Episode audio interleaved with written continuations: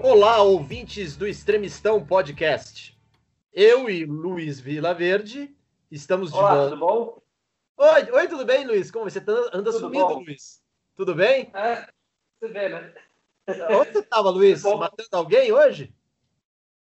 Não, hoje tá frio, ficar mais em casa. sabe? Tá frio, né? Tá frio. É, É. Luiz, esse episódio você vai ser um pouco mais participativo, porque o outro pareceu eu quando você entrevistou o Ratso sobre videogame, absolutamente calado. é, só escutei, ué. Que, tem que aprender também, né? Tá bom. Então, eu e Luiz Vilaverde voltamos ao Extremistão Podcast para continuar nosso bate-papo com o Ricardo Almeida, já devidamente apresentado no episódio sobre gnosticismo e perennialismo. E é, agora nós vamos falar com o professor Cabum, o doutor Cabum, segundo os seus grandes alunos da Academia MBL, onde ele dá aula, sobre esse tema incrível que é Islã e terrorismo. E com isso, eu já começo com a minha primeira pergunta, dando uma de é, William Buckley Jr., perguntando logo de cara, de sopetão, de tiro no alva, alvo, que é Ricardo, tudo bem? Como vai você? Tudo bom, tudo bom. Até agora tá bem. Agora tá ótimo. Ricardo, o Islã é terrorista? Poderia tirar essa grande dúvida logo de frente, assim, da nossa conversa? O. Islã é terrorista? Não. Não, a gente chamou você, a gente chamou você porque você é o doutor Cabum, você tem que explicar. Isso. Claro, naturalmente, eu vou explicar. Quando a gente faz uma predicação desse tipo, X é Y, Z é W, né? o gato é preto, o Islã é terrorista, tal coisa é isso, a gente está fazendo uma predicação essencial, ou seja, está atribuindo uma qualificação, uma qualidade essencial a alguma coisa. Por que, que o Islã não é terrorista? Porque ele não é terrorista essencialmente. E aí a gente tem que entender a história do Islã. E eu não, não vou fazer aqui um, uma retaguarda histórica gigante, nem nada disso. O fato é que, eh, em toda a história do, do, do- islamismo, e a gente está falando aí de 1.400 anos de história, houve, antes eh, da modernidade, somente um episódio isolado de terrorismo, né, que foi o terrorismo do Califado Fatímida.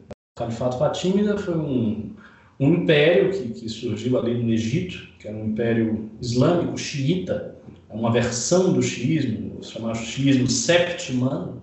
Existem duas, duas grandes versões do xiismo, o xiismo duodecimano e o xiismo septimano. Basicamente, o xiismo duodecimano acredita que há uma sucessão de 12 imãs e o último imã ele se oculta, ao passo que o, o, o xiismo septimano acredita que o sétimo imã se oculta. E surge né, esse poder imperial no Egito, no Califado Fatímida, e né, no surgimento desse califado existe uma ordem né, que foi estudada pelo Bernard Lewis e que virou tema até popular, virou tema de videogame. Você estava citando o raso aí com videogame, virou tema de videogame lá no Assassin's Creed, que é o seguinte: é é uma ordem ah, que tinha no, no Velho de Alamut, né, na montanha de Alamut, a sua grande sede, e essa ordem efetivamente eh, cometia uma série de assassinatos com ah, guerreiros muçulmanos que eram como se fossem ninjas, né, como se fossem ninjas islâmicos. Isso na época do Califado Fatímida.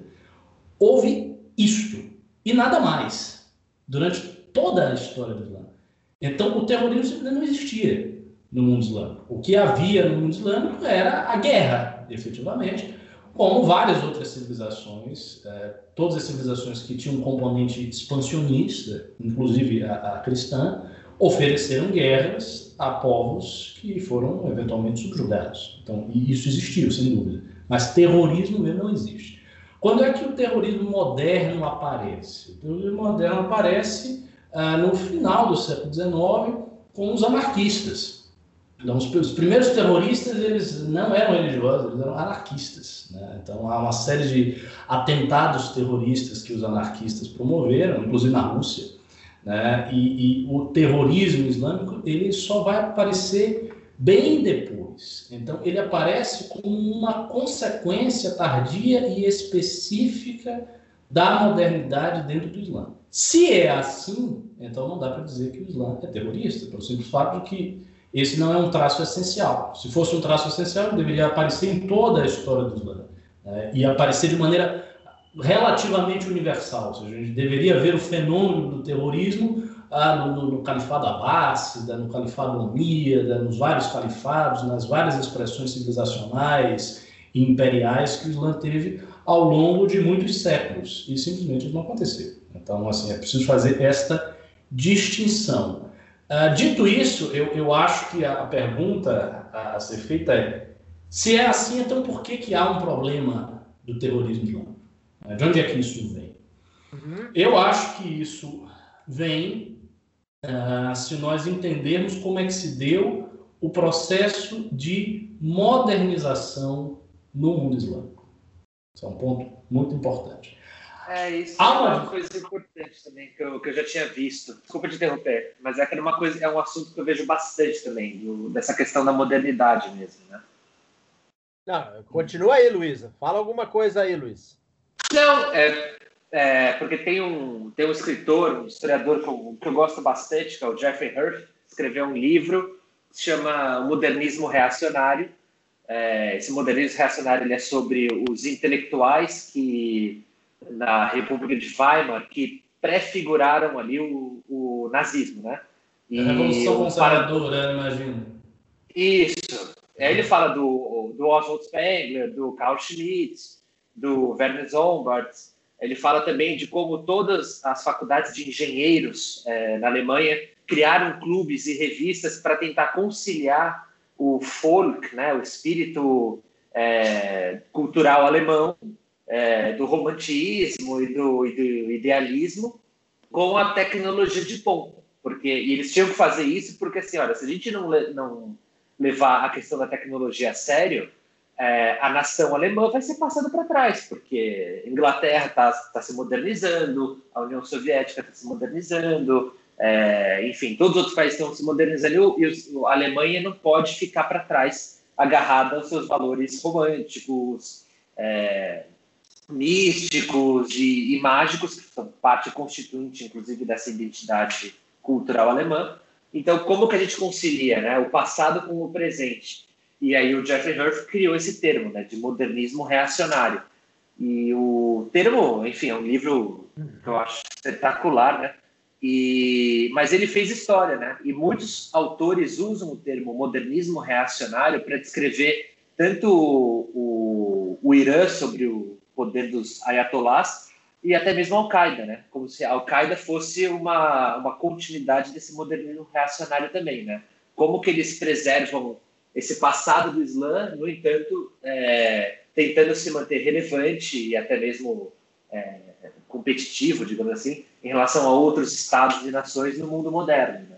Então, acho que, não sei, pelo visto que você está falando, acho que, acho que entraria nessa, nessa categoria, né? É, é uma tese interessante. Eu não conheço esse livro. Ah, é uma tese interessante, mas há uma diferença muito importante que a gente precisa apontar aqui, que é o seguinte: o processo de modernização na Europa Ocidental foi um processo autóctono. Tá? Ou seja, houve um processo de modernização desde pelo menos uh, o século XVII, que foi um processo europeu e que não possuía nesse, nesse, nesse período um equivalente em outras regiões geográficas. Então, quando o mundo islâmico, que ainda era muito tradicional, ele se encontra com a Europa, é que há um choque, há um tremendo choque. Por que, que esse choque aconteceu? Porque o processo de modernização no mundo islâmico, assim como na Índia, assim como na África Negra,